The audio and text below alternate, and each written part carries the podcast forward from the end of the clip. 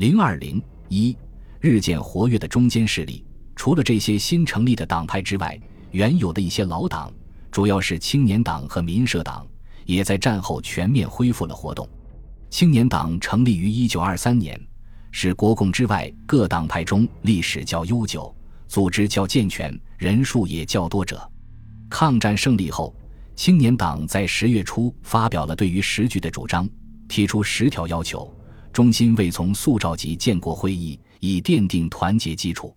其权限不必动摇国民党之领导地位，但必须是以解决问题；其名额与人选不必居文迁议，但必须顾及各方之实现，并转得举国一致之信赖。国民大会之召开，需在政治协商会议做详密之协商，切实保障人民之基本自由。中央与地方之用人行政，宜破除成见。一本为财为贤之旨，解散伪军，裁台冗兵，为全国大局整军的初步。十二月二日至十二日，青年党召开第十次全国代表大会，其目的在重定政纲、修改章则、扩大组织、刷新阵容，尤以研讨战后时局，讲求适当对策为其最主要的工作之一。大会通过的新党章称。本党本国家主义之精神，民主政治之原则，内求统一与自由，外保安全与独立，以建设全民福利的现代国家，并促进平等合作的世界为宗旨。大会选出曾其为主席，李煌、左顺生、陈启天、于家菊等为常委，陈启天为秘书长。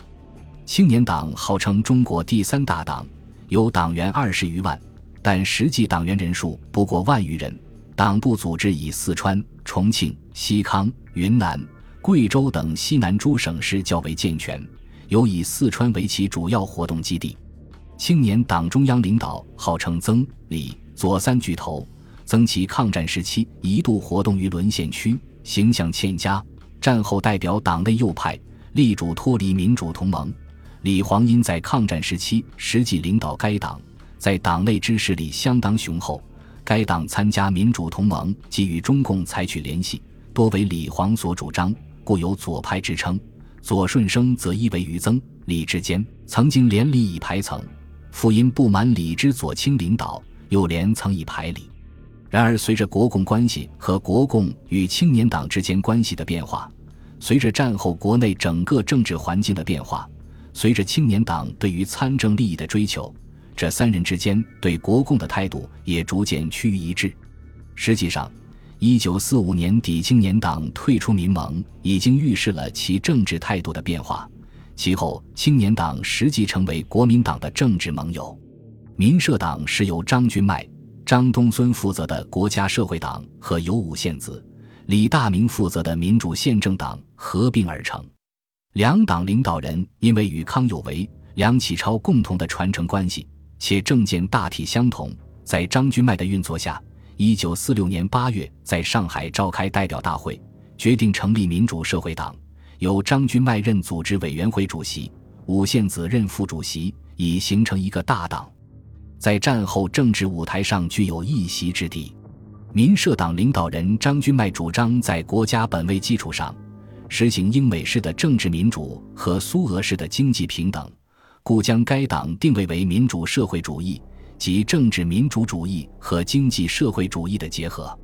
张君迈在二十余年政治生涯中屡受挫折，政治活动不如其意，感到人民权利毫无保障，因此希望得到西方式的政治活动空间与自由。他自称：“我从读书起一直看重英美民主政治，这种民主政治是以尊重人民权利为基础。”而以选举方法表示民意，始终觉得值得爱护。张君迈在战后中间势力争取民主政治的活动中起了一定的作用，尤其是在政协和制宪问题上，张主张限制国民党一党专政的特权，实行英美议会政治，一度颇受中间势力的推重。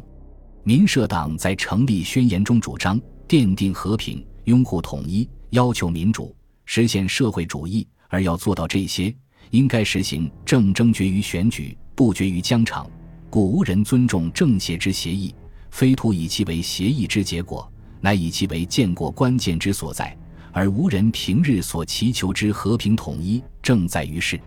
民社党对各党的态度是：对国民党反对其一党专政，指出其政治腐化；唯在实施政协决议，则予赞助；如在各地不阻碍本党之发展，与之取友好态度。对共产党，在目前利弊文字上之攻击，忠告其停止军事行动或缩小范围；在反对一党专政、取消特务等方面取同一态度。对青年党，保持以往私人往还及友好态度。在文字上对其取经官态度，对民主同盟视为联盟，非为政党，暂不退出，唯需保持本身独立。如有共同行动，应以明文约定者为限。党员非经核准，不得自行加入民盟或担任任何名义。抗战胜利后，中国政坛上还涌现出一大批形形色色、背景不一的小党派，其中有缘起于清末的光复会。缘起于二十年代的中国少年劳动党，有主要在海外侨团中发展的党派，如中国洪门民治党、中国中和党等；有的是特殊社会阶层的集合，如四川袍哥的中华社会党，以佛教界人士为主的中国宗教徒和平建国大同盟；有的是地方实力派为巩固自身利益而组织，如山西的民族革命同志会、四川的中国农民自由党。有的是施以政客军人的寄托，如四川将领范绍曾的义社；多数是抗战胜利后成立或开始公开活动的党派，如中国民主党、中国人民党、中国国民自由党、中国农民党等等。